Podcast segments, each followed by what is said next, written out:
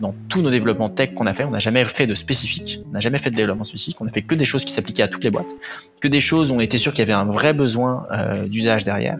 Et donc on a toujours confronté d'abord notre vision produit avec la vision terrain. En fait, notre vision produit de plus en plus est passée d'une vision où c'était nous qui l'impulsions à une vision qui est devenue presque à 80% impulsée par le terrain et les remontées qui ont été faites par nos utilisateurs et 20% par nous. Ce qui fait qu'on a vraiment pu construire un produit hyper adapté aux besoins et qui se concentrait uniquement sur l'essentiel. Bonjour à toutes et à tous. Bienvenue dans ce nouvel épisode d'Innovation Leaders, le podcast qui donne la parole aux leaders de la tech et de l'innovation. Vous retrouverez toutes les ressources citées dans ce podcast sur notre site innovationleaders.live. Pour être sûr de ne rater aucun épisode, pensez à vous abonner sur votre plateforme de podcast préférée. Allez, installez-vous confortablement et bonne écoute. Laka, c'est un nom qui ne vous dira probablement rien, et pour cause, c'est une jeune pousse, une très jeune pousse même, qui connaît un démarrage impressionnant. Au départ, Laka, c'est trois copains qui se sont rencontrés sur les bancs du lycée Lacanal, à Sceaux, d'où le nom Laka en fait. Et on va l'aborder dans un instant avec Baptiste Frelot, le CEO et co-founder de cette startup, mais Laka est issu de plusieurs pivots qui se sont réalisés en peu de temps. Au départ, un projet qui a du sens, pour se faire plaisir, pour terminer comme une jeune pousse très en vue dans la green tech. Salut Baptiste, merci de passer au micro euh, d'Innovation Leaders. Salut Geoffrey. Il s'en passe des choses pour toi ces derniers mois, euh, pas mal de, de rythme, un agenda assez chargé. Donc merci de nous accorder un peu de temps. Avant de parler de l'ACA, est-ce que tu peux nous dire un mot sur euh, qui tu es, d'où tu viens, euh, et aussi quelles sont tes convictions ou tes intérêts dans la vie, toi? Ok, avec plaisir. Euh, donc moi c'est Baptiste, Baptiste Frollo, j'ai 26 ans euh, et je viens d'Antony, c'est dans le 92, okay. banlieue, banlieue sud. Euh, parisienne. Euh, j'ai grandi là-bas toute ma vie. Euh, qui je suis? Moi, j'ai fait un parcours plutôt classique école de commerce. En gros, j'ai fait post-bac, j'ai fait une prépa pendant deux ans, prépa ECS, euh, et après j'ai fait une école de commerce, j'ai fait HEC pendant du coup euh, quatre ans, trois ans d'études plus une année de césure. Euh, et très vite, dès la prépa, je savais que je voulais monter ma boîte. J'étais hyper intéressé par tous les sujets d'entrepreneuriat. J'ai toujours aimé créer des choses un peu dans tous les sens. Et à la base en prépa, j'étais surtout intéressé par les sujets d'éducation, comment un peu apprendre à chaque personne à, apprendre plus facilement, aider tout le monde à avancer sur ces sujets, sur ces sujets-là. C'était un peu prof d'ailleurs à tes heures perdues, si j'ai bien suivi. C'est ça, exactement. D'ailleurs, ça a pas mal influencé euh, la manière dont on gère euh, différents sujets chez l'ACA aujourd'hui, notamment la relation entre avec les avec les salariés. Et euh, et suite à ça, euh, en intégrant en fait HEC, euh, peu à peu j'ai commencé à me renseigner sur tous les sujets euh, sociaux et environnementaux. Et assez vite j'ai eu un déclic en me disant ok, euh, il y a plein d'urgences sur lesquelles il faut agir sur ces sujets-là. Et si je lance une boîte un jour, c'est sur ces sujets-là que je me lancerai. j'ai eu la chance d'avoir pas mal de projets dans lesquels j'ai pu m'impliquer, qui m'ont permis d'apprendre. Un projet où j'ai accompagné une dame qui lançait un projet en lien avec la récupération des déchets, euh, de biodéchets. Ensuite, euh, mes stages de césure, j'ai pu les faire dans des dans des fonds de venture capital dédiés à des thématiques qui m'intéressaient. Le premier, c'était sur une thématique euh, d'éducation, ça s'appelait EduCapital, qui investissait que dans des startups de l'éducation. Et le deuxième, chez Citizen Capital, qui est un des premiers fonds d'impact investing en France, donc qui investit que dans des entreprises à impact social ou environnemental, ce qui m'a permis de voir plein plein de projets dans tous les sens, de voir ce qui marchait, ce qui marchait pas, et de comprendre un peu euh, plus dans quoi je pouvais me lancer derrière. Quoi. Et alors tes associés, tu les rencontres comment? Alors mes associés, je les ai rencontrés avant ça. En fait, j'ai d'abord rencontré euh, Dorian euh, en prépa, toute première année de prépa. On était ensemble en prépa à la Canal. Et okay. euh, Adrien, qui est le troisième cofondateur, lui était aussi en prépa à la Canal, mais en prépa scientifique, euh, PCSI. Et du coup, on jouait déjà au foot contre lui euh, le midi. Et Dorian connaissait bien Adrien parce qu'ils étaient amis ensemble au lycée, donc ils se connaissaient encore avant que, que je les connaisse. Voilà. Et euh, après, Dorian, euh, on était très proches déjà en, en, prépa. Et en fait, on a tous les deux intégré HEC ensemble. Et pendant notre année de césure, on se voyait souvent en essayant de réfléchir à des projets qu'on pourrait lancer ensemble.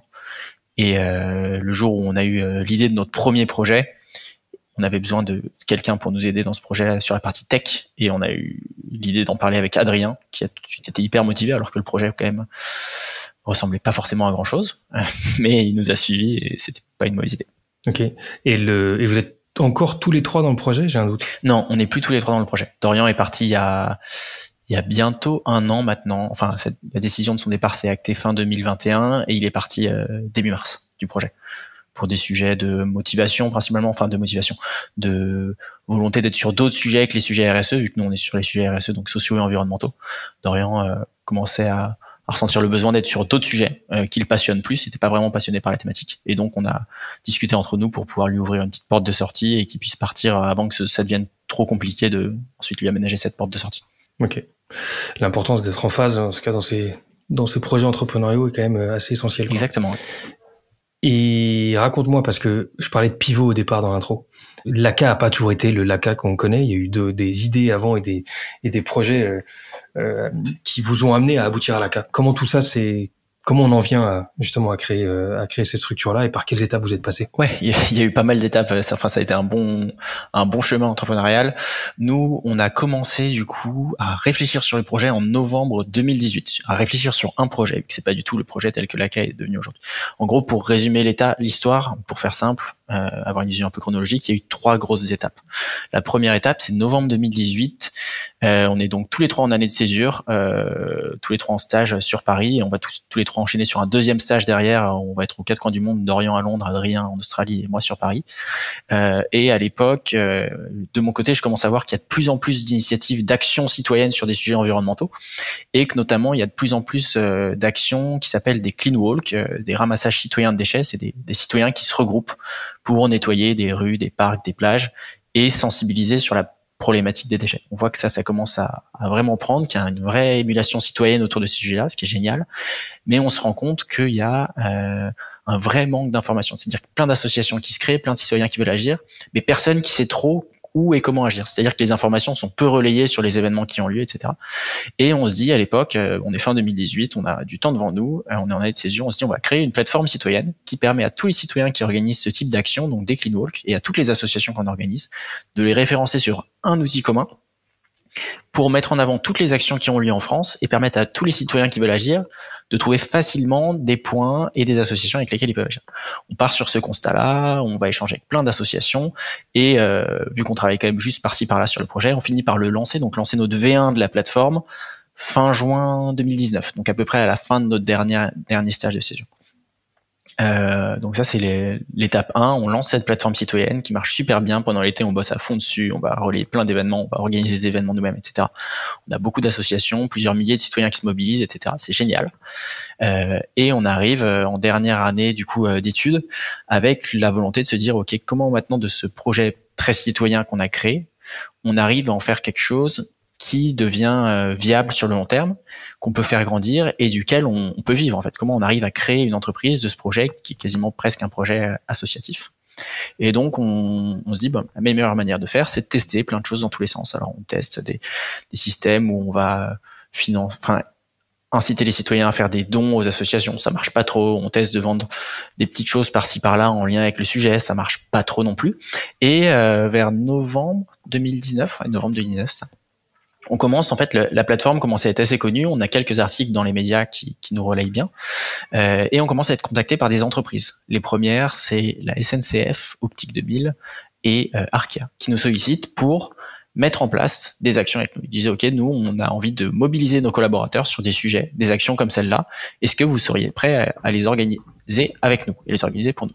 Et là on se dit ok, si on est sollicité d'elle-même par des entreprises, c'est qu'il y a sans doute un besoin sur le sujet. Et donc, pendant toute la période de fin 2019, on creuse, on creuse le sujet auprès d'entreprises, on va essayer de comprendre le besoin.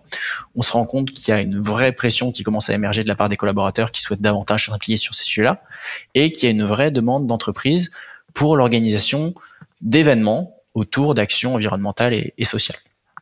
Et donc ça, ça nous amène peu à peu vers l'étape 2, où en gros en janvier 2020 on lance euh, l'ACA officiellement pour vraiment marquer la coupure avec CleanWalk.org qui était le premier projet, on prend un nouveau nom. CleanWalk.org existe toujours mais on crée l'ACA à côté. Et l'ACA, du coup à cette époque-là en janvier 2020, c'est plus, on va qualifier ça même si j'aime moyen moins le terme, de l'événementiel en fait. On va organiser des actions concrètes sur le terrain pour des entreprises. Donc je te donne des exemples. Pour la SNCF, on va organiser un grand ramassage sur le parvis de la défense pour leurs collaborateurs en lien avec une association qui va venir les sensibiliser. Pour Optique 2000, on va mener des opérations avec plein de leurs magasins partout en France. Où on va solliciter des associations locales qui vont mener des actions communes avec les magasins pour sensibiliser les clients et les collaborateurs sur différentes thématiques environnementales. Et on commence à structurer cette offre-là qui prend super bien. On a plein plein de demandes entrantes grâce à CleanWalk qui a quand même un beau référencement, une bonne image, etc. Donc qui fait qu'on a pas mal d'entreprises qui nous sollicitent. Et euh, l'offre est, est, assez sympa vu qu'en fait c'est un modèle très vertueux euh, où les entreprises nous rémunèrent pour les actions qu'on mène auprès de leurs collaborateurs en fonction du nombre de collaborateurs. Et nous on va reverser une partie de nos revenus aux associations locales avec lesquelles on va travailler, qui sont toutes des petites associations locales qui la plupart n'ont même pas de salariés, auxquelles on va reverser une partie de nos revenus, ce qui va permettre de financer tous leurs projets Ça, c'est janvier, janvier-mars 2020. Euh, ça marche super bien, on grandit, on commence à structurer le projet, etc. Et là, mi-mars, Covid, euh, gros coup d'arrêt, plus d'événements, tout est reporté et personne n'a de visibilité sur ce qui va se passer et quand. Euh, et à ce moment-là, on se pose tout un tas de réflexions sur, OK, déjà, on a quelques mois de battement où on ne sait pas trop si le Covid va rester ou pas, donc on travaille sur des projets annexes. Et puis on commence à se poser des questions de OK, quelle est la suite euh, et comment on, quel est le LACA de demain en fait? Comment on construit de, des bases solides qu'on a pour construire quelque chose qui soit moins dépendant de l'événementiel physique? Après, je sais pas si tu veux que je le détaille tout de suite, mais ou s'il y a d'autres questions qui doivent m'y amener. Bah si, moi en fait, le, enfin, je, déjà, ça devait quand même être un, un gros coup euh, derrière la tête de de, de gérer, euh, de devoir réagir dans cette phase de de, de crise. Comment, si, comment naît ce, ce dernier euh, LACA l'idée euh, de, de, de, se transformer en plateforme et, et d'utiliser la tech, euh, même si on voit venir l'idée, mais à quel moment cette idée arrive et comment vous la mettez Enfin, quelle était la vision de ce V3 de la ouais. Bah, on a eu la chance que cette idée vienne de nos clients et des personnes avec lesquelles on était en contact. Euh, et en gros, nous, on avait la chance à l'époque d'être en contact euh, assez poussé avec Optique 2000, même s'il y avait le Covid, on continuait de travailler sur leur future campagne, etc. Et en fait, on était en contact avec deux éléments marquants. On était en contact avec les équipes RSE au siège et avec les magasins, les gérants de magasins en local. Les magasins Optique 2000, hein, ils ont 1200 magasins en France, c'est des petits établissements, il y a une à quatre personnes par magasin en moyenne, c'est vraiment des petites structures. Donc on était en contact avec les gérants directement des magasins. Et en fait, en échangeant avec les gérants euh, de manière régulière dans le cadre des actions qu'on menait avec eux, on s'est rendu compte que à l'échelle des magasins, il y avait plein d'initiatives qui émergeaient sur les sujets RSE, plein plein d'actions qui étaient menées sur plein de sujets, hein, des sujets sociaux, environnementaux, associatifs, des sujets métiers liés à la seconde main, etc. Enfin, plein de choses, mais qui restaient toujours cantonnés au magasin. C'est-à-dire que le magasin de peau qui pouvait faire des choses géniales, garder ses initiatives la plupart du temps pour lui, et les magasins aux alentours ou les magasins au niveau national n'avaient aucune visibilité de ce qui était fait. Il y avait donc un vrai frein au niveau du partage des bonnes pratiques, qui faisait qu'il y avait un terreau hyper fertile sur ces sujets-là, mais pas du tout de relais entre les magasins sur qui fait quoi, qu'est-ce qui marche, qu'est-ce qui marche pas. Et donc à chaque fois, les magasins devaient réinventer l'eau chaude et perdaient un temps fou. Et d'un autre côté, on se rendait compte que côté siège, il y avait une visibilité relativement réduite sur ce qui se passait au niveau des magasins, parce qu'en fait, 1200 magasins pour suivre ce qui se passe dans les 1200 magasins, c'est injouable. Tu peux pas les appeler un par un. Donc, ils avaient une, sur un panel réduit de magasins des données, mais quand même relativement réduit. Et ils avaient du mal à diffuser leur plan d'action, à avoir des infos précises sur qui fait quoi, faciliter le partage des bonnes pratiques, etc. Et donc, on est parti de ce constat-là un peu global, pas forcément hyper précis, mais, mais on avait vraiment une conviction qu'il y avait quelque chose à faire là-dessus. Et on l'a creusé pendant tout l'été pour comprendre, OK, est-ce que ce besoin-là qui s'applique à Optique 2000, il s'applique à d'autres? On s'est fait une conviction peu à peu qu'en fait ce besoin-là, il s'appliquait à toute une série d'entreprises qu'on a qualifiées peu à peu après de multisites, entreprises en réseau avec des réseaux d'établissements sur tout le territoire, réseau de points de vente, réseau de maisons de retraite, euh, réseau de crèches, tout type de réseau. Et on a commencé à se dire, ok, là, il y a quelque chose à faire. Euh, on peut sans doute construire quelque chose qui va venir répondre à cette problématique-là. Et c'est tout à fait dans la veine de ce qu'on faisait avant, de favoriser le passage à l'action à l'échelle locale, favoriser l'action sur ces sujets-là, etc. Et donc, on a commencé à construire une plateforme qui avait vocation à répondre à toutes ces problématiques évoquées précédemment, partage de bonnes pratiques, remontée de données, faciliter la descente et la remontée d'informations, etc., sur les sujets RSE. Et euh, pour faire très simple, on a commencé par faire des maquettes, en fait, et aller présenter ces maquettes à des entreprises avec lesquelles on avait échangé pour leur dire OK, coucou, est-ce que vous seriez chaud pour co-construire ce projet avec nous? Parce qu'on va pas développer un outil si jamais personne ne le veut. Et donc on s'est d'abord assuré d'avoir quelqu'un qui nous disait c'est parti, je suis prêt à le co-construire avec vous avant de développer quoi que ce soit. Et on a eu le notre tout premier client, c'est euh, Carmila, un réseau de, donc c'est la foncière de Carrefour. Ils ont 200 centres commerciaux en Espagne, en France et en Italie, une centaine en France. Et ils nous ont dit euh, en octobre, on a eu la chance de les rencontrer. Ils nous ont dit en fait, bah, go, c'est notre sujet prioritaire pour 2021. Et cette plateforme, on va la co-construire avec vous. Et donc ça, c'est un peu l'aboutissement de l'étape 3 où on a commencé à construire cette plateforme avec eux, avec le terrain, leur directeur de centres commerciaux, le siège, etc. On a fait plein plein de rencontres dans tous les sens et on a lancé la plateforme officiellement pour de bon en février 2021 euh, avec nos premiers utilisateurs. Ça a tout de suite super bien marché. Et là, depuis, euh, du coup, pour te dire, on est donc en novembre 2022, ça fait un an et demi que la plateforme est lancée.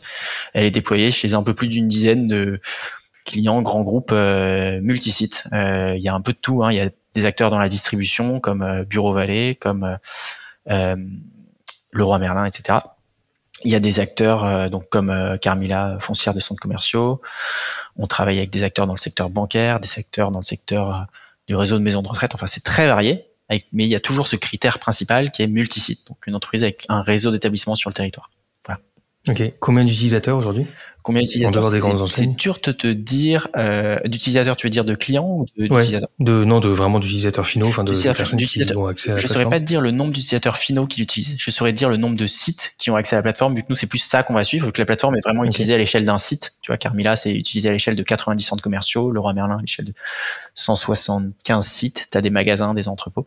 Euh, on a 3000 sites qui utilisent l'ACA aujourd'hui. Donc 3000 sites en France qui vont utiliser la plateforme pour partager ce qu'ils font, faire remonter les données au accéder au plan d'action, etc. Et après, le nombre d'utilisateurs est très variable parce que en plus de ça, tu as les utilisateurs au siège qui vont piloter tout ça. Et sur chaque site, le nombre d'utilisateurs euh, peut être très variable. Tu des magasins Optique 2000, bah, tu une personne par magasin qui va l'utiliser. Mais dans des magasins Leroy Merlin où ils sont 150 à 300 par magasin, l'outil va être utilisé par 20, 30, 40 personnes en fonction du nombre de personnes qui sont impliquées sur ce sujet. Canon. Et au niveau de, l'inspiration, au niveau de l'ACA, il y a beaucoup de projets SaaS qui sont validés parce que dans d'autres pays, on a vu des plateformes et des, des projets qui existaient déjà et qui donnent une idée d'un positionnement qu'on pourrait euh, prendre dans notre pays et importer. Toi, tu as déjà vu des LACA existant dans d'autres euh, pays ou même en France, ça existe non, du tout. On n'a jamais vu euh, encore aujourd'hui d'outils similaires euh, existants en France ou dans d'autres pays. Et l'inspiration nous est pas du tout venue de ça. C'est vraiment venu de, enfin l'inspiration nous est vraiment venue de nos clients en fait, de Optique 2000 qui nous a fait remonter le besoin. On a creusé, on a vu que c'était un besoin partagé par toute cette niche d'entreprise là, et on a étoffé après en, en lançant et au fur et à mesure après une fois que l'outil a été lancé, on a pu peaufiner. Est-ce que ça veut dire pour autant que tu considères que t'as pas de concurrents ou on n'en est peut-être pas là Ah si si, on, on, on, a des concurrents. Alors notre plus gros concurrent aujourd'hui, mine de rien, ça reste, on va dire, le concurrent fantôme, ne rien faire. Euh, là, pour le coup, on est quand même sur un marché, le marché de la RSE, qui même si on en parle beaucoup, beaucoup depuis plusieurs années, reste un marché qui est peu mature. Hein. Globalement, il y a peu d'entreprises qui sont matures sur les sujets RSE, peu d'entreprises qui ont compris que c'était un sujet prioritaire pour la pérennité de leur, leur rien que leur business model dans les années à venir. Euh, et donc, il y a des budgets qui sont hyper variables selon les entreprises, des équipes qui sont hyper variables. Et notre premier frein à la vente aujourd'hui, ça reste le ah désolé, la RSE aujourd'hui ça va pas être prioritaire pour nous, ou alors c'est prioritaire mais on veut pas y mettre de moyens, on veut pas y mettre de personnes, etc. Ça c'est notre plus gros concurrent.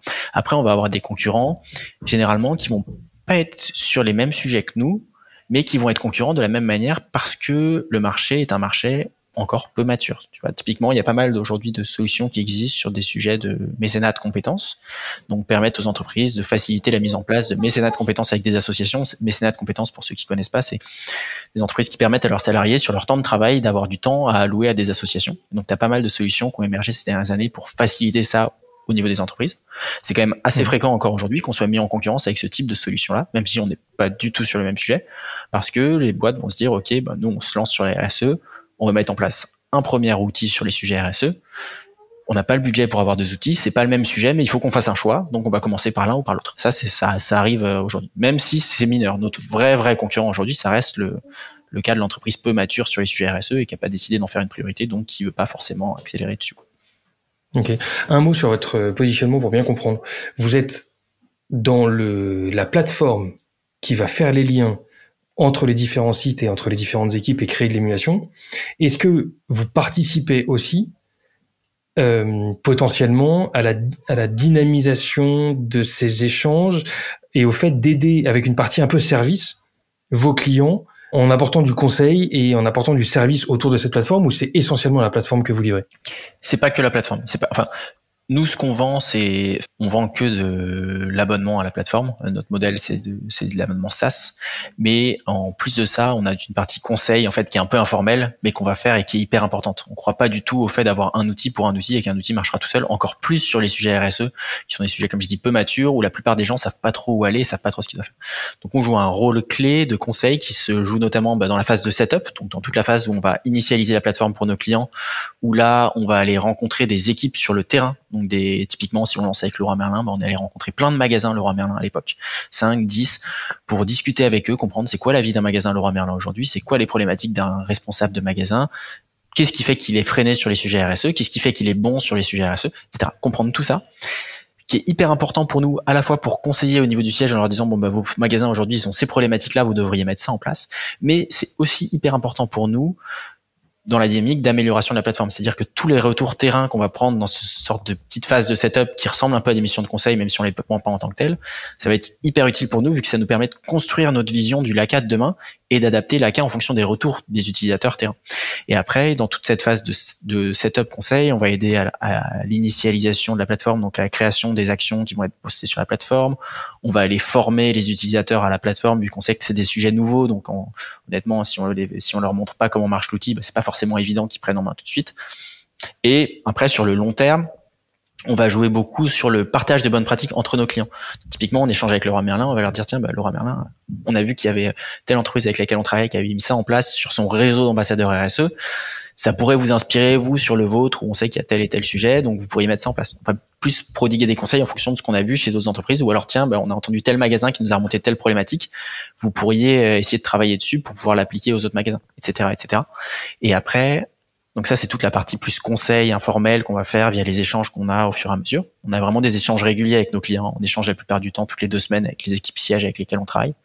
Et après, on va essayer d'organiser en plus de ça des événements euh, de manière récurrente. On en fait une fois tous les trois mois où on va convier tous les responsables RSE avec lesquels on échange, donc avec lesquels on travaille, mais même avec ceux avec qui on travaille pas, des entreprises qui sont pas clientes de l'ACA, sur une matinée euh, pour les faire échanger sur des problématiques communes. Donc euh, nous, on va rien leur raconter. En général, on les met en petits groupes et on les fait échanger sur des problématiques communes. On anime ça, on lance les sujets, etc. Pour qu'ils se partagent entre eux les bonnes pratiques de ce qui a marché, ce qui a pas marché. Ça, c'est génial aussi. Nous, ça nous permet d'un côté de récolter plein plein d'idées de ce qu'on pourrait faire à l'avenir pour que la casse soit encore plus utile. Et ça nous permet aussi de faire gagner en maturité les entreprises sur ces sujets-là, de permettre à chacun de, faire lever ses freins éventuellement, et donc de faire aller plus vite euh, les entreprises là-dessus. De connecter les gens. Et ça, ça s'appelle comment cette, Les rencontrer cette... C'est très simple, les rencontrer, à ceux par la. Et c'est ouvert à tous ou c'est ouvert à tes clients uniquement? C'est ouvert à tous, euh, clients et, euh, et non clients. Mais par contre, c'est ouvert juste aux entreprises multisites, donc toutes celles qui sont dans nos thématiques, donc celles sur les thématiques sur lesquelles on connaît, et aux équipes RSE. C'est pas ouvert à des partenaires, à des prestataires, etc. C'est vraiment un cercle fermé où tu as juste, c'est une sorte de communauté un peu fermée. Quoi. Ouais, d'ateliers finalement euh, aussi. Ok, cool. Quand vous êtes lancé en 2021, enfin que la plateforme s'est lancée et que vous, vous vous lancez dans cette dans cette V3 de la K, à quoi ressemblent les objectifs que vous vous fixez? Est-ce que tu arrives à fixer des objectifs à 5 ans, à 2 ans, à 1 an? Je sais pas comment ça marche, mais et qu'est-ce que vous visez euh, concrètement comme euh, comme comme taille? Quelle ambition vous avez pour ce projet?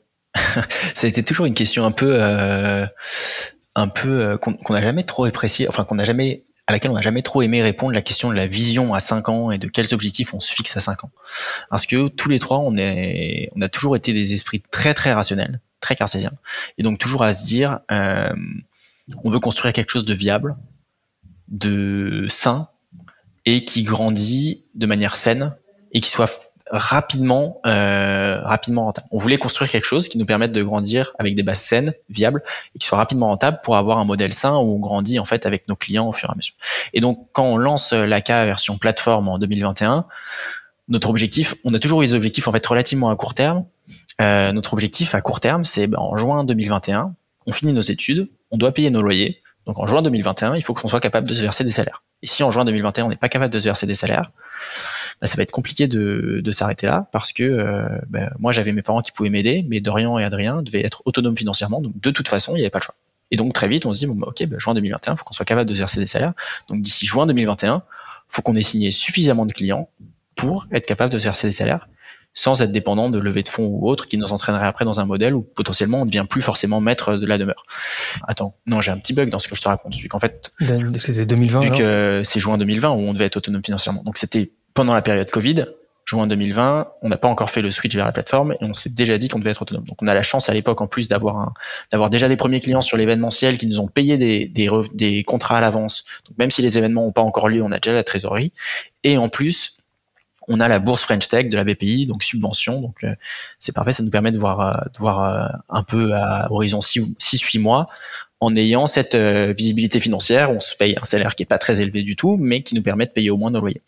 Et du coup, en janvier 2020, janvier 2021, bah, l'idée c'est de signer très vite des premiers clients qu'on engage financièrement pour avoir de quoi continuer de se verser nos salaires et potentiellement recruter nos premières recrues rapidement.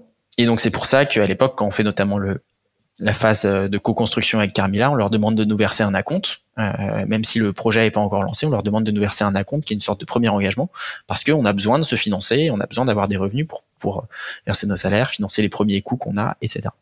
Et après, on a continué comme ça pendant longtemps avec très très peu de dépenses, en, en ayant vraiment un modèle, euh, un modèle euh, uniquement basé sur ce que nous versaient nos clients en fait. Et donc notre objectif c'était euh, début 2021, pour revenir à la question initiale, je me suis un peu égaré, c'était construire cette base de clients saine qui va nous aider à construire un produit hyper utile, qui marche super bien et se concentrer vraiment sur l'usage. Donc pendant toute la première année, janvier 2021 jusqu'à décembre 2021, on s'est concentré à fond sur la partie opérationnelle et sur la partie déploiement, s'assurer qu'il y ait des bons taux d'usage, s'assurer que ça marche.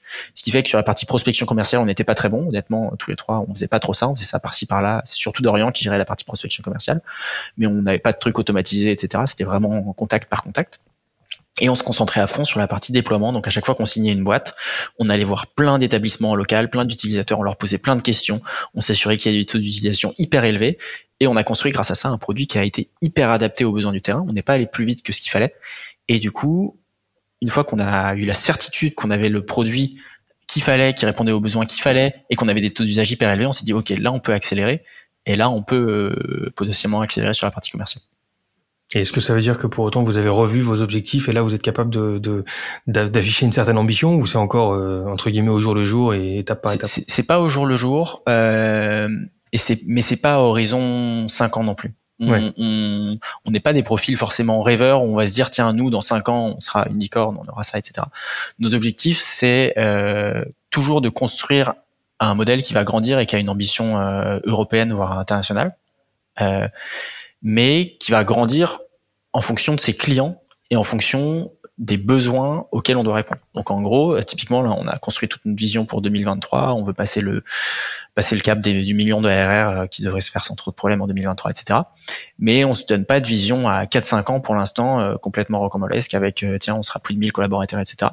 Parce qu'en fait notre vision c'est avant tout ce qu'on veut faire de l'ACA, donc en gros la mission à laquelle on répond, le fait de vouloir faire accélérer la démarche environnementale et sociale d'un tas d'entreprises partout dans le monde et s'adapter en fonction des contraintes qu'on voit sur le terrain et des contraintes qu'on voit auprès de nos clients et des prospects pour faire grandir euh, le plus vite possible, euh, mais le plus sainement possible aussi. C'est trouver le juste milieu entre les deux. Quoi. Ok. Cool. Au niveau des, des, des grandes étapes du projet, euh, entre ce premier client et qui vous co-construisez cette, cette plateforme et, et aujourd'hui vous avez 3000 sites qui l'utilisent, quelles ont été un peu les grandes étapes de votre euh, de votre construction ces 18 derniers mois? Alors en gros donc euh, toute cette phase de co-construction a été clé avec Carmila quand on, lance avec eux en novembre la co-construction qu'on va rencontrer des directeurs de centres commerciaux qu'on commence à construire la plateforme hyper important. Ça a été hyper utile pour nous pour construire l'outil. On lance l'outil en février 2021 avec eux et assez vite, on a la chance de pouvoir signer nos deux nouveaux clients, deux autres clients, la SNCF avec qui on travaillait sur la partie événementielle. Euh, donc, qui, quand, euh, quand ils ont vu qu'on avait une plateforme, ils ont été assez vite intéressés euh, pour euh, la tester. Et le Roi Merlin, avec qui on lance un test auprès d'une dizaine de magasins pour voir si ça prend. Un test qui a duré assez longtemps, mais qui nous a été aussi très structurant. Et du coup, on a toute cette phase de des 6-8 premiers mois de l'ACA version plateforme, donc l'ACA version 3, de février jusqu'à peut-être la fin de l'été, où c'est une version très orientée euh, utilisateur, très orientée client, où en fait on se concentre euh, sur le besoin terrain et on, adapte vachement l'outil en fonction de ce qu'on fait remonter du terrain.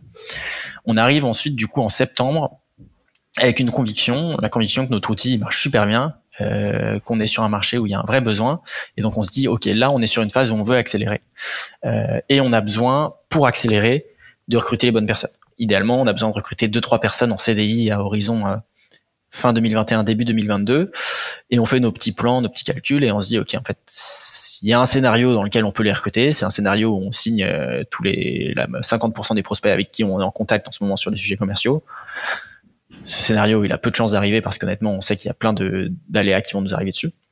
Euh, et il y a un scénario où bah, on peut pas les recruter. Et ce scénario-là, on voulait pas les recruter, on voulait pas parce qu'on s'est dit en fait, on a quand même besoin d'accélérer un moment euh, et on a quand même l'envie d'accélérer. Donc on se dit ok, pour pouvoir sécuriser ces premiers recrutements de manière safe et avoir les fonds pour les faire, il va falloir qu'on fasse une petite levée de fonds. Et donc en septembre, on se fait notre conviction sur le fait qu'on va avoir besoin d'une petite levée de fonds on a quelques quelques débats sur le fait de bah, combien on lève, est-ce qu'il faut qu'on lève beaucoup, est-ce qu'il faut qu'on lève juste ce dont on a besoin?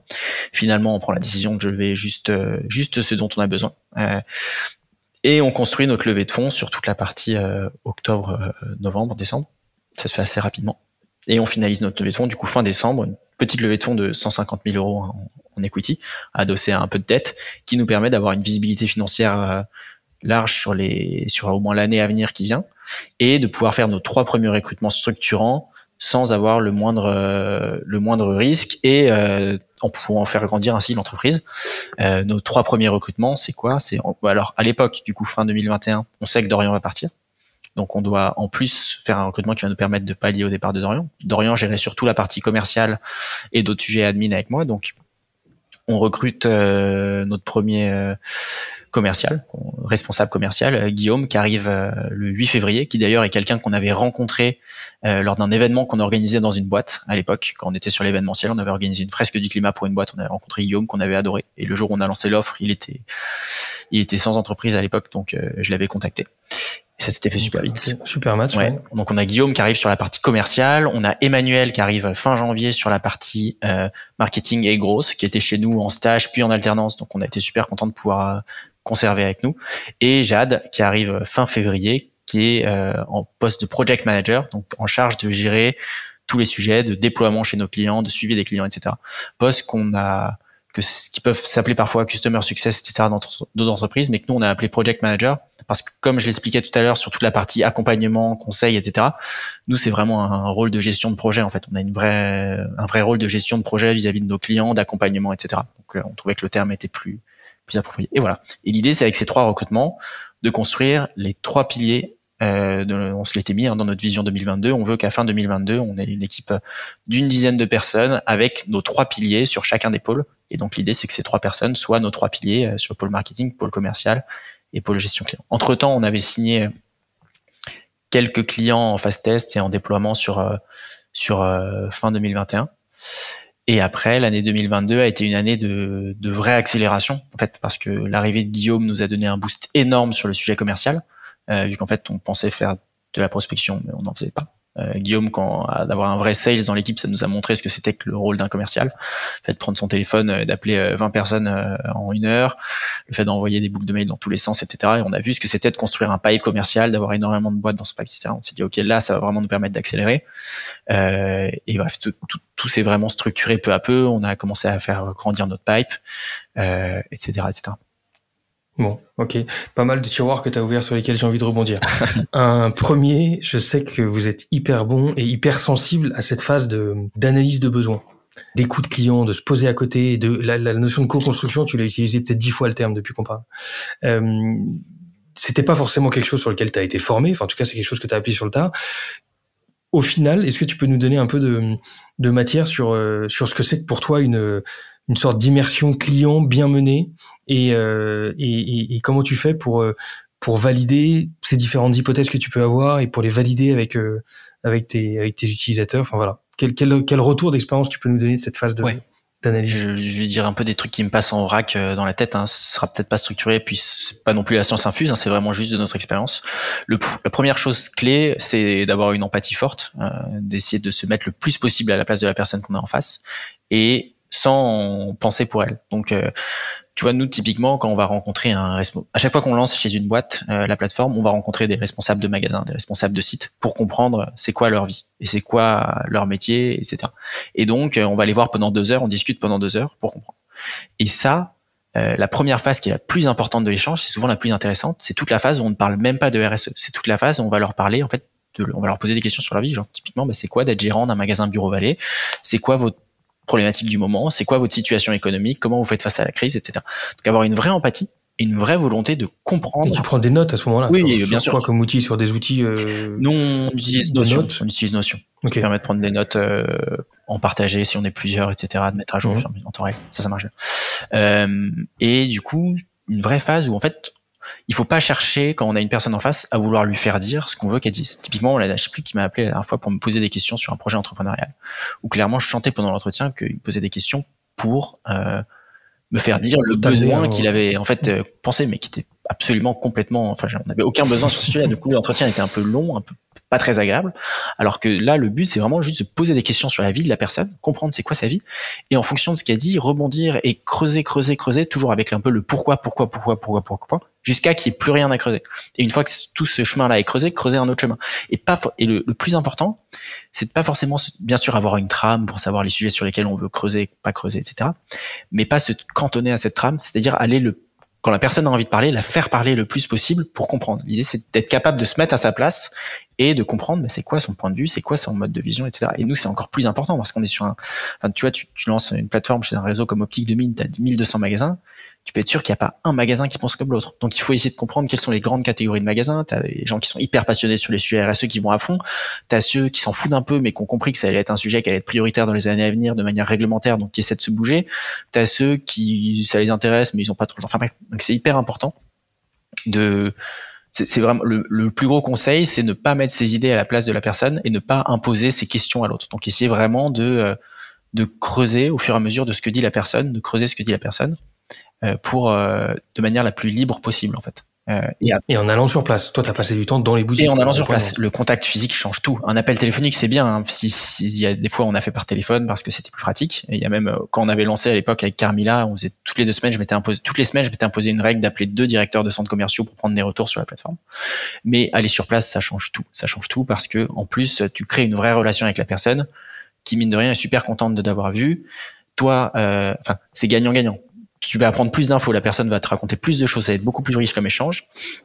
Et ensuite, c'est gagnant-gagnant des deux côtés parce que toi, tu crées une vraie relation avec la personne qui va devenir potentiellement sponsor de ton projet en interne et qui va beaucoup plus le vendre parce qu'en fait, elle t'aura vu. Donc, pour elle, la CAS, c'est pas juste un outil, ça va être des personnes avec des convictions, un projet, etc. Qui être euh, attaché au sujet. Et même pour toi, en fait, c'est gagnant pour toi aussi parce que c'est un vrai boost. Euh, nous, toutes les rencontres qu'on fait, et on essaie de faire participer un peu toutes les personnes de l'équipe à des rencontres terrain, c'est un vrai boost en termes de conviction, de se dire, ok, en fait, on est sur un sujet qui porte, on est sur un sujet qui plaît aux gens, on est sur un sujet important. Et donc, tu rentres d'un voyage à Toulouse, mais en fait, t'es pas, t'es pas triste d'avoir passé une journée à aller à Toulouse parce que le soir, tu rentres, tu dis, ok, je comprends pourquoi je fais ce que je fais et euh, c'est vraiment utile. Et je sais sur quoi je vais pouvoir travailler dans les semaines à venir pour être encore plus utile, quoi. Ok. Tu parlais de Carmila il y a deux secondes et tu as dit tout à l'heure qu'il y avait le, que ton premier client a financé un peu ton projet. Je me mets à ta place et à la place de tous ceux qui nous écoutent et qui se posent la question de se lancer. Comment on fait pour faire financer son projet et vendre un projet qui n'existe pas à un client et lui faire accepter l'idée que bah tu vas il va payer alors que le truc n'existe pas que tu vas le co-construire? Parce que moi je me mets à la place de ton client si demain on me vend euh, euh, j'en sais rien un, truc qui, n'existe pas encore j'ai dit non attends moi je veux bien faire le cobaye mais je vais t'aider à le faire. Mais en revanche, tu vas pas me facturer quelque chose que je vais construire avec toi. Et toi, pourtant, tu arrives à, à, accepter, à, faire, officiellement faire en sorte que ton client soit ton premier client et ton cobaye. Mais, mais en même temps, tu arrives à le facturer. Comment tu t'y prends? C'est euh, un bon mix entre euh, de un peu de chance, bien sûr. Il faut toujours de la chance pour un projet entrepreneurial pour qu'il aille, pour qu'il avance. Euh, de la conviction, donc être fortement convaincu que son truc va marcher, c'est hyper important. Et euh, et aussi une réponse à un vrai besoin. Carmila, on est, en fait, quand on a échangé avec Carmila, et on a échangé avec d'autres boîtes, hein, à l'époque, il y a deux autres boîtes qui nous ont dit non parce qu'ils voulaient pas payer, ils comprenaient pas pourquoi on voulait faire payer. tout le monde ne veut pas le faire. Mais on est arrivé très sûr de nous, droit dans nos bottes, en disant, bah, en fait, on sait qu'on répond à un vrai problème, euh, on sait que c'est un vrai besoin. Carmila, on leur a dit, bah ok, bah, en fait, si vous en avez besoin, de toute façon, in fine, vous paierez un abonnement pour la plateforme. Donc nous, ce qu'on vous propose, c'est que on va vous construire l'outil qui sera le le hyper bien adapté à vos besoins euh, parce qu'en fait on va le co-construire avec vous donc c'est vraiment gagnant pour vous vous avez rien à y perdre on se met d'accord sur dès aujourd'hui sur le prix que vous paierez à terme en termes d'abonnement euh, comme ça vous êtes sûr que ça dépassera pas vos budgets le jour où la plateforme est prête et par contre la contrepartie donc pour que vous ayez un outil hyper adapté à vos besoins que ça marche bien etc c'est que nous mine de rien on a besoin de financer notre projet on a besoin de financer nos équipes, etc. On a besoin de financer les développements. Donc, euh, en fait, vous allez payer un, un acompte pour cette co-construction, mais en fait cet acompte c'était pas un si gros engagement que ça pour eux parce qu'en fait c'était un acompte sur leur abonnement futur. Donc en gros ils allaient avoir la plateforme de février à janvier 2000, février 2021 à janvier 2022. On leur a dit mais en fait vous allez payer un acompte sur cet abonnement. Donc en gros l'acompte c'était 50% de leur abonnement. Ils ont payé 50% de leur abonnement en avance, ce qui nous euh, nous a donné une visibilité financière hyper importante et nous a permis de bien avoir de la visibilité pour nous et qui eux n'a pas été tant gênant que ça, mais de toute façon, ils s'étaient engagés pour payer sur un an derrière. Et après, ce qui a fait la vraie différence, c'est qu'on répondait à leurs besoins de manière criante. On leur a montré via les maquettes de tout ce qu'on avait prévu exactement ce qu'on avait prévu de faire. Et ils ont tout de suite tilté que c'était exactement ce qu'ils voulaient en fait. Donc ils se sont dit ok, ils ont bien compris le besoin et euh, on leur fait confiance. Après, il y a sans doute une part de confiance et on est tombé sur les bonnes personnes, c'est sûr. Je pense pas que toutes les boîtes soient prêtes à faire ça.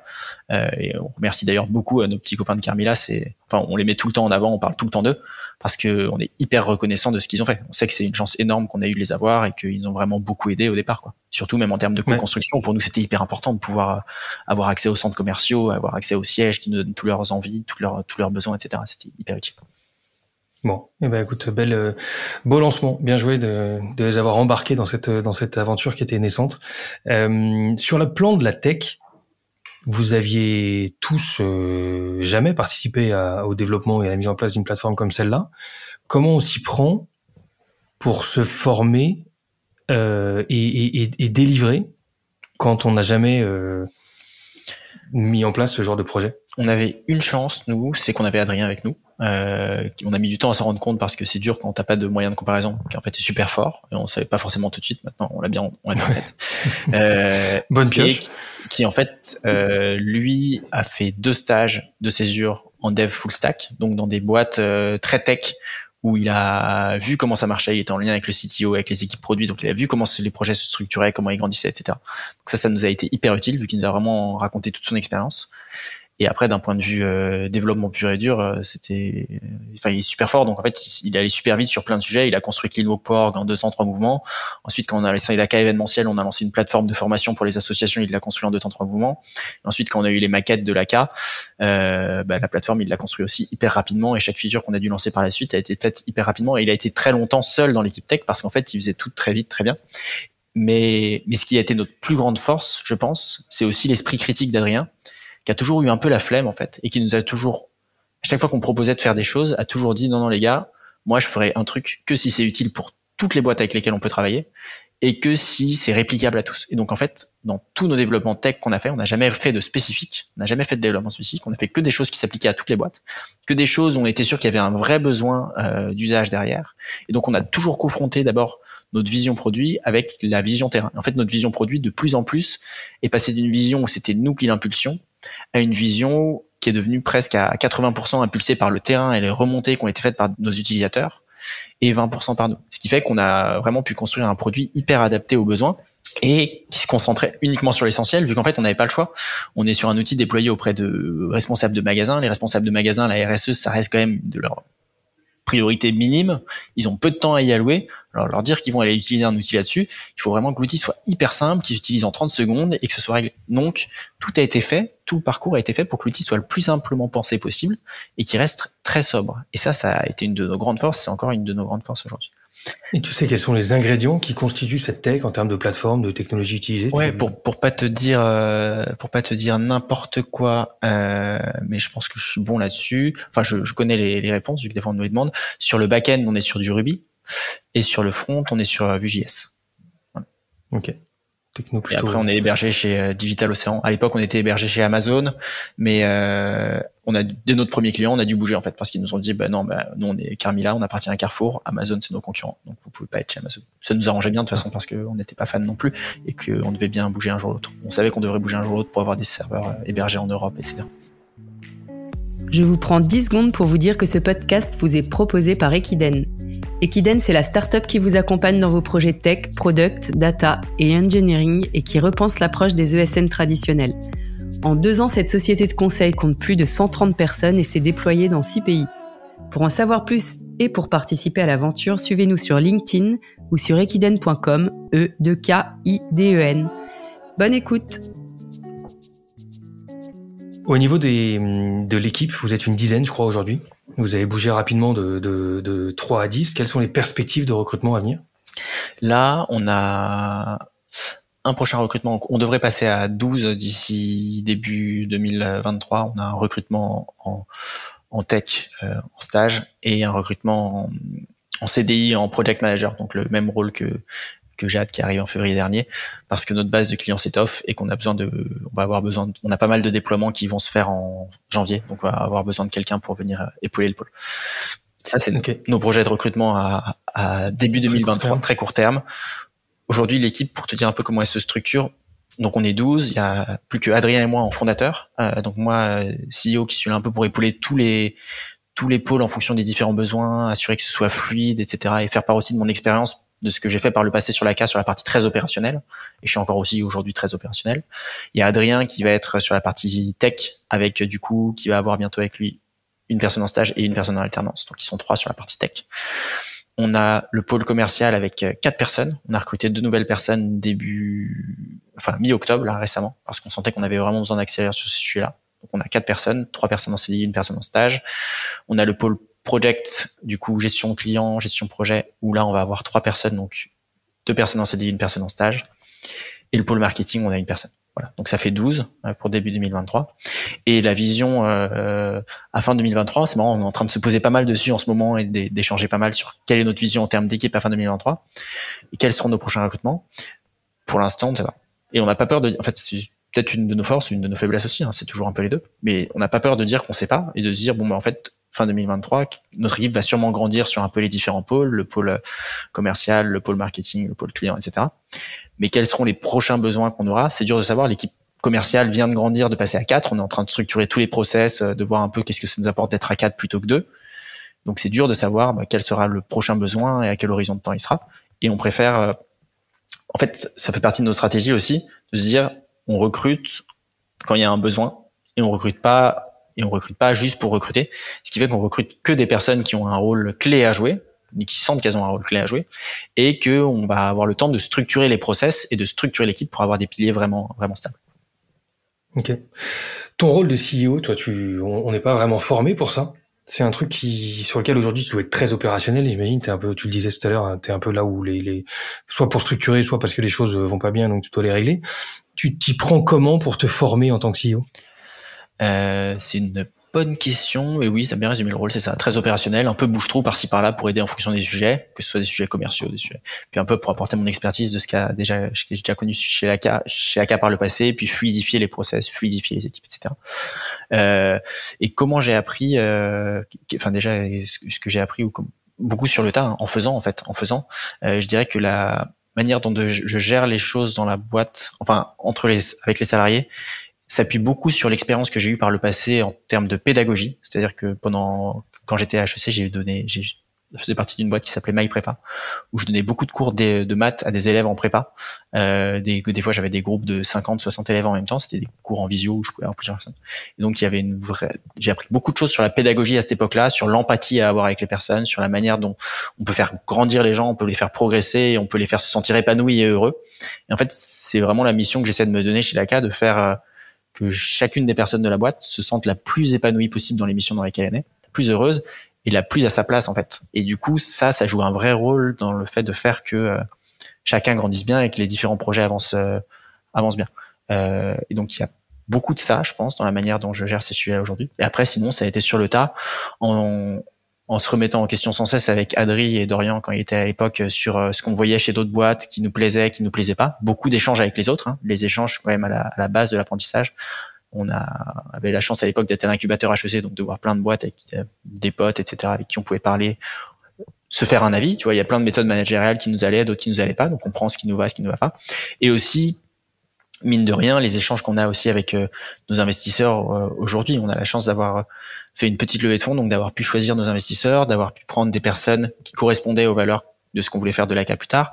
Je pense aux, trois aux trois gars de partout, euh, Thibaut euh, Lévy Martin, euh, Thibaut Renouf et Clément Bouillot, qui nous ont beaucoup appris sur la manière dont ils ont construit partout aussi, un peu sur une même vision que nous, de vouloir construire quelque chose de très sain, un peu bootstrap, où tu grandis au fur et à mesure et tu construis des piliers solides. Ça, ça a été hyper hyper important aussi.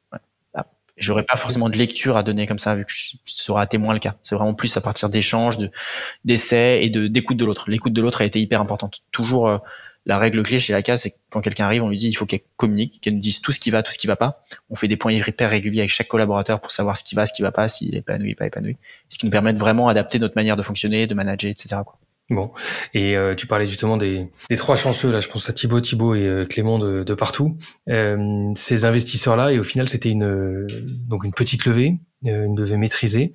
C'était un bon choix pour toi et, comment tu quelle relation t'as avec tes investisseurs?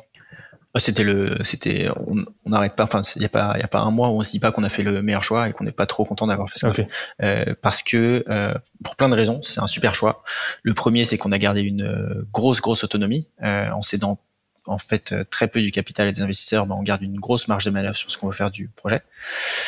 Et euh, le deuxième, c'est enfin, le deuxième, c'est qu'on s'est pas empêtré dans un cycle infernal où euh, quand tu lèves un million, deux millions, tu dois les dépenser assez vite. Donc en fait, tu les dépenses plus vite que tu es capable de générer du cash. Donc tu es obligé de relever un an ou deux ans après. Donc on s'est prévenu de cette euh, situation un peu complexe euh, où après tu es bloqué dans le cycle des levées de fonds.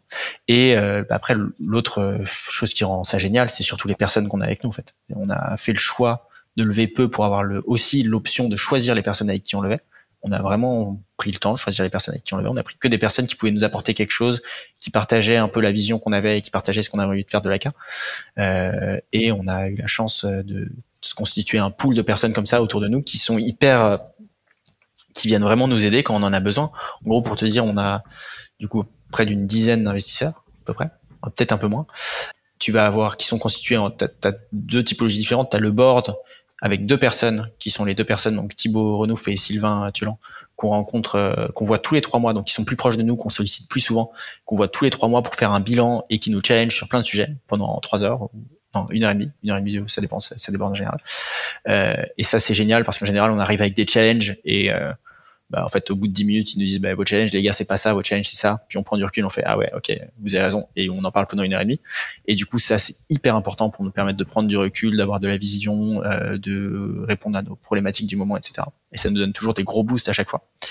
Et après, euh, on a tous les autres qu'on va solliciter en fonction des besoins. Ils ont chacun un peu leur spécificité, chacun leur force, et donc on va les solliciter en fonction des problématiques qu'on a. Si c'est des problématiques entrepreneuriales, si c'est des problématiques commerciales, si c'est des problématiques marketing. Enfin bref, on peut aller solliciter l'un ou l'autre, et euh, on sait que on aura toujours euh, une réponse hyper rapide qui va venir nous aider et nous épauler dans le dans la suite, quoi.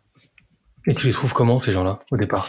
Eh ben écoute, euh, je pourrais pas te donner énormément de détails parce que malheureusement le crédit, euh, enfin malheureusement non, crédit euh, de, de l'initiation de la levée de fonds revient à 100% à Dorian, qui avait géré le process à l'époque, euh, qui avait euh, comment ça s'était fait?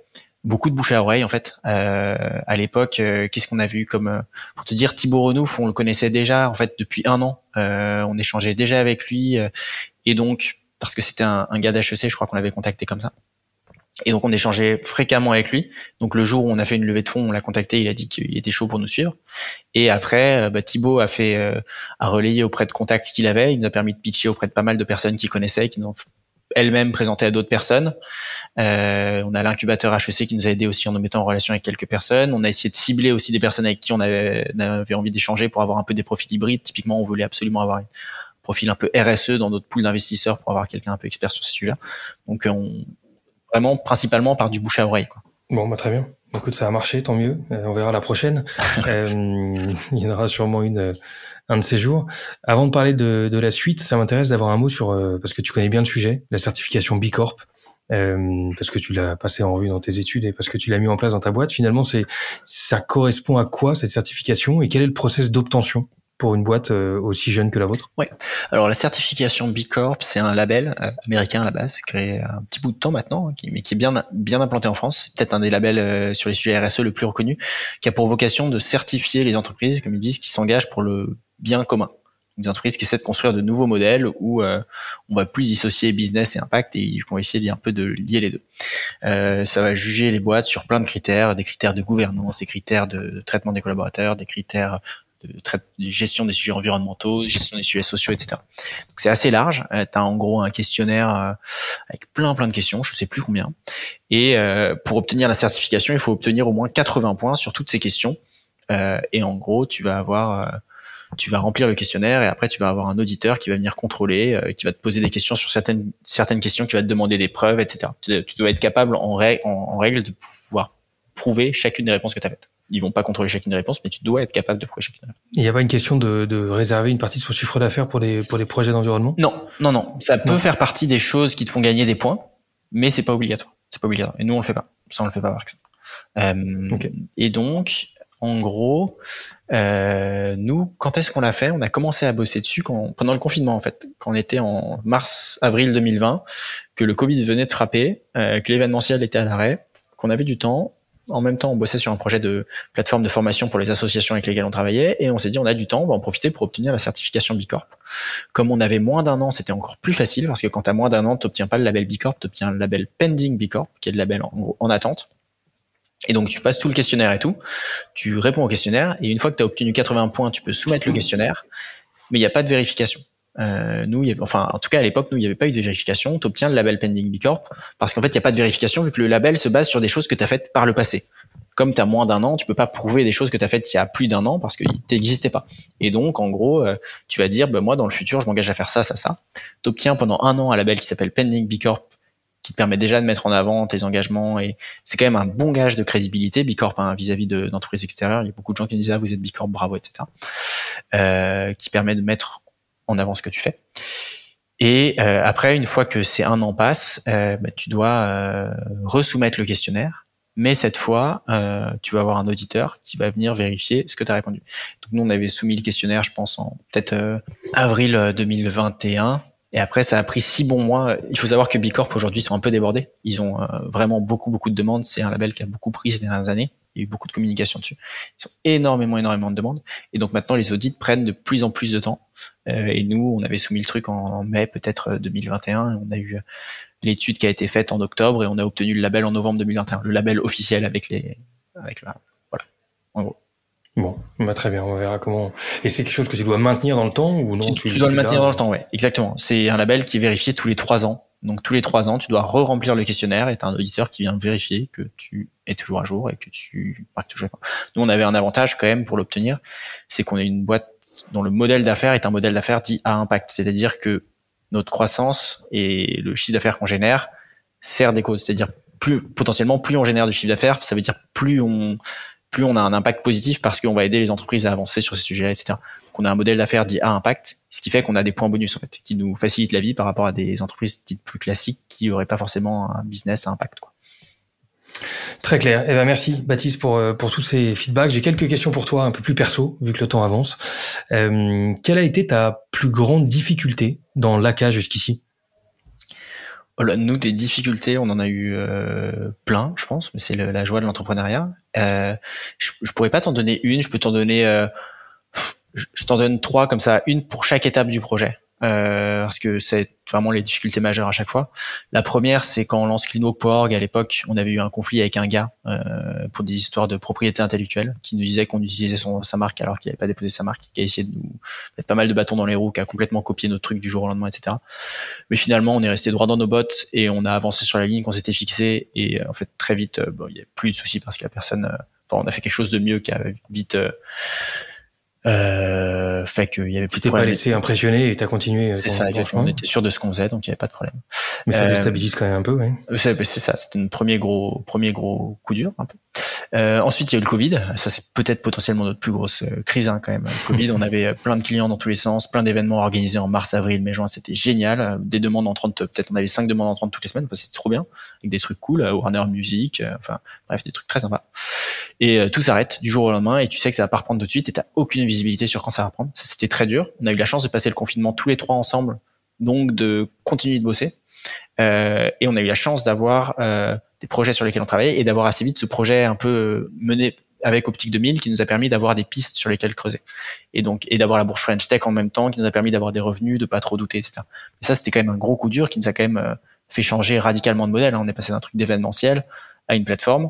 Et peu à peu, on a coupé la partie événementielle. Enfin bref. Et après, le troisième gros, gros coup dur qu'on a eu, c'est quand même euh, le départ de Dorian. Je pense que le départ de Dorian, pour nous, enfin, tes trois fondateurs, en plus tes trois amis de longue date, on se connaissait depuis longtemps tous les trois, on s'entendait super bien, on s'entend toujours super bien d'ailleurs aujourd'hui, heureusement. Mais euh, bon, quand tu finis par avoir des discussions euh, à trois et que tu te rends compte qu'en fait il y en a un des trois qui se projette pas du tout sur le long terme et que tu dois te dire ok, on est en pleine levée de fonds, comment on fait pour gérer ça? C'est pas facile parce qu'on était, c'est la période où Dorian a, a commencé à, enfin, on commençait à avoir ces discussions ensemble. C'est la période où on était en train de faire notre levée de fonds. Donc, il a fallu en plus derrière aller voir les investisseurs, enfin les potentiels investisseurs, en leur disant, bah, en fait, les gars, j'espère que vous allez bien. Euh, Dorian, euh, la belle histoire qu'on vous racontait, en fait, on sera plus que. Dorian ne va pas rester, mais c'est pas grave parce que on va faire ça, ça, ça. Donc, ça, c'était une phase très très dure, mais très structurante aussi. Euh, et mine de rien, heureusement que ça a eu lieu à cette période-là et pas plus tard, parce que ouais, ça aurait été beaucoup plus compliqué. Et euh, le fait qu'on soit amis et qu'on ait toujours eu ces relations très transparentes, on se disait les choses et on est toujours des volontés de faire avancer les choses vite. Ça nous a aidé à crever l'abcès très vite. En fait, très vite, on s'est dit ok, bon bah il faut qu'on fasse ça. Ensuite, très vite, bah, après on attaque la partie euh, un peu plus dure de négociation entre nous. Mais bon, écoute, c'est le jeu. Hein. Et puis après, une fois qu'on a réglé ça, après t'es plus libre. Ça c'est peut-être notre dernier coup dur en date, quoi. Ouais, jusqu'au prochain.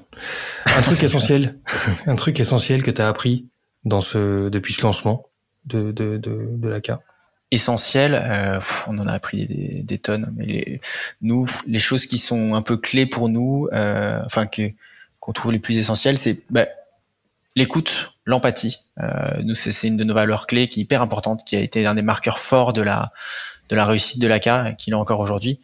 L'écoute, l'empathie, c'est vis-à-vis de bien sûr tous les prospects et tous les clients. Donc a vraiment ce que je disais sur la partie co-construction tout à l'heure, études terrain, etc. Pour construire quelque chose qui soit vraiment adapté aux besoins et pas juste construire quelque chose en fonction de ce qu'on a dans la tête et de nos convictions personnelles. Et l'écoute, l'empathie vis-à-vis des personnes avec lesquelles on bosse, de tous les salariés, de toutes les personnes dans la boîte, les stagiaires, les alternants, etc. Euh, être vraiment dans une démarche où on écoute les gens, on prend tous les retours qu'ils ont à faire sans le prendre personnellement à chaque fois, vraiment en essayant de et je vais lier ça à la rapidité d'exécution qui est notre grosse force, c'est de se dire dès qu'on voit qu'il y a le moindre problème ou le moindre sujet sur lequel on peut corriger quelque chose, le corriger tout de suite, le pas mettre dans une, ne pas le mettre dans une to-do qui va disparaître euh, en se disant je le ferai dans deux mois. Nous, notre grosse force, c'est que quand on a une idée en tête, en deux jours c'est réglé. Quand on fait des points mensuels avec les collaborateurs, quand quelqu'un nous remonte un truc, deux jours après c'est corrigé. Quand un client nous remonte un truc et on se dit ok ça c'est essentiel et c'est clé, dans deux jours c'est dans la roadmap produit et quasiment une semaine après c'est développé, on leur présente, on leur dit regardez hop c'est bon c'est fait, c'est réglé. Faire que tous les sujets clés qui peuvent être bloquants pour l'avenir. Enfin, vraiment cette capacité d'exécution et de faire les choses très rapidement plutôt que d'accumuler plein de petites tâches par-ci par-là, hyper importante. Voilà, c'est pas trop de lien entre les deux, mais bon. mais c'est deux points forts. Je t'en demandais, je t'en demandais un, mais tu m'en donnes deux, très bien. Est-ce qu'il y a une boîte dans le monde euh, un peu de la, de la, de la tech, tech for good ou de la green tech qui t'inspire en ce moment? Euh, Non, je, je, je, je, je saurais pas trop te dire. J'ai je saurais pas trop dire. On n'est pas trop du genre à avoir euh, des modèles d'inspiration euh, sur les sujets, surtout sur les sujets tech for good. C'est c'est pas évident vu que t'as quand même c'est quand même un marché récent. T'as peu d'entreprises qui ont encore grandi énormément, même si sur certains secteurs comme le reporting RSE, tu as des grosses boîtes qui existent. Sur certains secteurs comme les sujets de l'énergie, tu as des grosses boîtes aussi comme Citron, Dipty qui, qui fonctionnent plutôt bien, qui peuvent être assez inspirantes, on va dire, au niveau France à, suivre dans ce qu'elles ont construit, d'un bon mix en plus entre du service, de la plateforme et, du conseil. Mais après, sinon, pas forcément sur les sujets green tech, enfin pas, forcément de boîte qu'on suit précisément, on se dit tiens on va faire comme eux, on va faire comme eux. Vraiment on s'inspire de plein de choses par-ci par-là. L'exemple de partout nous sert beaucoup. Hein. Ce qu'on fait Thibaut, euh, ce qu'on fait les, deux Thibaut et Clément chez partout nous sert beaucoup euh, parce qu'ils sont sur un secteur qui est similaire au nôtre. Leurs clients c'est des entreprises multisites. Bien sûr ils vendent pas du tout la même chose que nous, euh, mais mine de rien c'est hyper euh, hyper inspirant parce qu'en fait ils ont les mêmes sujets commerciaux. Enfin ils ont eu les mêmes sujets commerciaux qu'on a aujourd'hui. Ils ont eu les mêmes freins à déploiement qu'on a aujourd'hui. Donc il y a plein de choses qui nous sont hyper utiles. Donc c'est peut-être eux qui nous inspirent le plus et qui nous font le plus de retours via ce que nous raconte notamment Thibaut Renouf euh, dans la manière de construire euh, la stratégie commerciale de l'ACA, etc., etc. Ok. Est-ce qu'il y a une rencontre que tu as faite qui t'a marqué jusqu'ici? Je peux je peux pas botter en touche à chaque fois mais bon je, te fais des réponses honnêtes euh, en, rencontre si si euh, mais j'en aurais pas une à te donner mais des, des centaines de rencontres toutes les rencontres qu'on a faites en fait jusqu'à aujourd'hui ont été hyper déterminantes. De la première rencontre d'une association qu'on a faite à Rambouillet, ou même, je me rappelle d'une soirée que j'avais passée dans un parking avec une association à Paris à prendre des bières pour comprendre leurs besoins sur les sujets des clean walk. Bref, truc vraiment un peu un peu particulier. À, aux dernières rencontres qu'on a fait avec des magasins intersport, euh, toutes sont ont été essentielles dans la manière dont on a construit l'ACA parce qu'on a construit l'ACA à partir des autres. On a, enfin, je me répète peut-être, mais on n'a pas construit l'ACA à partir de nous. On n'a pas construit la. Bien sûr, on a notre vision commune, on a ce qu'on a envie de faire du projet, on a là où on a envie d'aller, mais on n'a pas mis nos idées à la place des autres. On a construit l'ACA à partir de ce que les gens nous ont raconté. Et donc toutes les rencontres qu'on a pu avoir, des plus loufoques aux plus euh, strictes possibles, ont été euh, hyper utiles euh, et nous ont fait construire ce que l'ACA est devenu aujourd'hui. Donc j'aurais pas une rencontre en particulier à mettre Ok. Dans un projet comme celui-ci, l'équilibre euh, vie pro vie perso pas simple à, à, à, trouver. Tu dois être à fond, mais pour être à fond, faut que tu faut que tu te préserves. Est-ce que tu as une routine ou tu as des, des, des, petits euh, retours d'expérience sur ce qui ce que tu mets en place au quotidien pour t'aider à, à gérer cette balance? Nous, il y a deux choses principales. Enfin, il y a deux choses principales qui font qui m'aident à garder cet équilibre-là. La première, c'est euh, très vite ce qu'on s'est dit avec Dorian et Adrien. À l'époque, quand on s'est lancé, on s'est dit en fait, nous, on veut lancer une boîte on veut lancer une boîte parce qu'on veut faire notre projet, on a plein d'idées, on a plein de choses sur lesquelles on veut avancer, c'est génial d'être à son compte. Mais on veut pas être dans euh, un peu le sketch de l'entrepreneuriat, à faire des horaires dans tous les sens euh, hyper élevés. On veut pas, on veut avoir quelque chose de très sain. De la même manière qu'on veut construire un modèle sain, on veut que ce soit sain pour nous aussi. Et donc on veut pas finir à 23 heures tous les soirs, on veut pas arriver, enfin pas faire 18 h 23 heures tous les soirs. Si on fait ça, ça veut dire soit qu'on bosse pas bien, soit que euh, en fait, il nous faut quelqu'un de plus dans l'équipe. vite.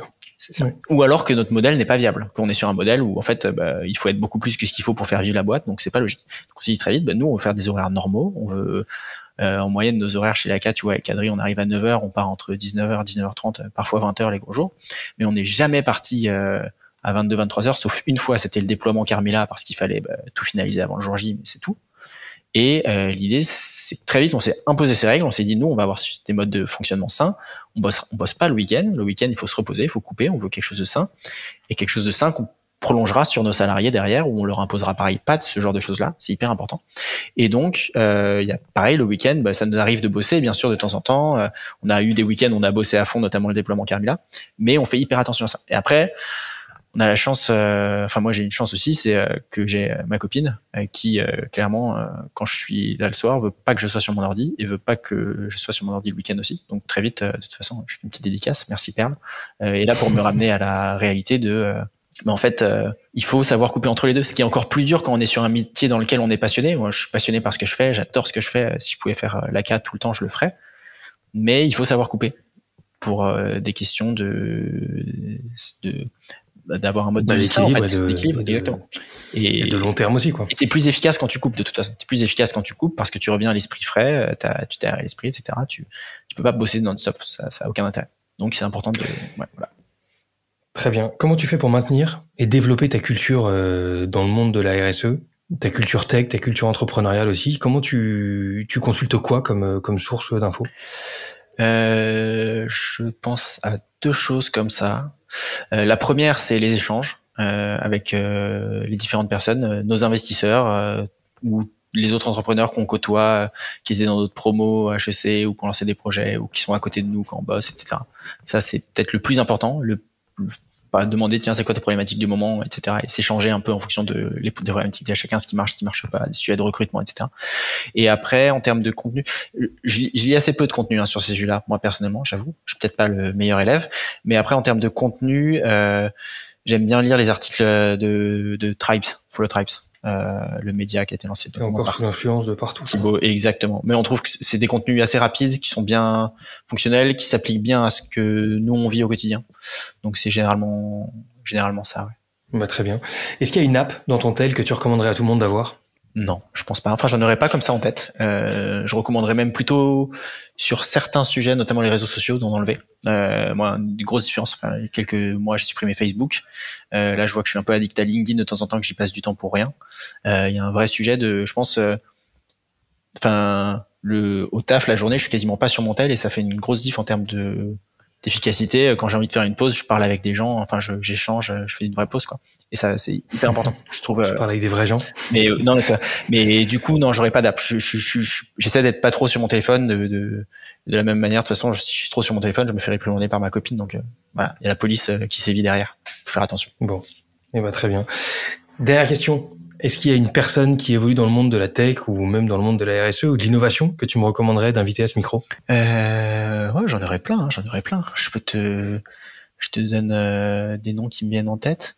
Alors, c'est pas forcément hyper tech, mais ça pourrait être cool d'échanger avec eux pour parler un peu économie réelle, etc. Je pense aux, aux, deux fondateurs de Vesto, euh, Bastien Rambaud et, et Wilfried Dumas. Vesto, je sais pas si tu connais, mais c'est euh, une marketplace de vente de produits d'occasion de seconde main pour la restauration. Donc, ils ont un entrepôt où ils reconditionnent euh, du matériel de restauration, des faux, etc., qu'ils revendent ensuite. C'est pas forcément hyper tech, c'est très très terrain. Hein, c'est vrai. en tout cas, une belle. Euh, très, sympa, ça marche vraiment bien. Euh, pareil, ils l'ont lancé en même temps que nous. Après, qui est-ce que t'as d'autres euh, C'est plus jeune. Ils viennent de se lancer, mais t'as un ami qui s'appelle Georges Georges Badevant qui a lancé une boîte qui s'appelle Captain Cause, cofondée avec Frédéric Mazella, donc il est bien accompagné. Ah oui, j'ai entendu ça avec euh, Maxence aussi qui bosse avec eux. Euh, ça, ils se lancent tout juste, donc je sais pas s'ils auront beaucoup de choses à te raconter encore, mais d'ici un an, quand ça sera bien avancé, pareil, ils sont sur des sujets aussi euh, sociaux et environnementaux associatifs, donc euh, c'est des sujets qui. Ils sont sur ma liste, figure-toi. Et merci, bon, bah, parfait. merci de le préciser. Laisse-leur un peu quelques semaines de maturation et après ils auront plein de choses à te raconter, je pense. merci beaucoup, Baptiste. C'était très cool de t'entendre. À bientôt pour, pour voir la suite de ce projet, mais, mais hâte de voir ce que tout ça va nous donner. Avec à bientôt. Avec plaisir, je ferai. À bientôt. Salut. Voilà, cet épisode est terminé. J'espère qu'il vous aura plu. Si c'est le cas, suivez-nous sur LinkedIn ou directement sur notre site togetherbytech.com. Prochain épisode dans quelques jours. D'ici là, portez-vous bien.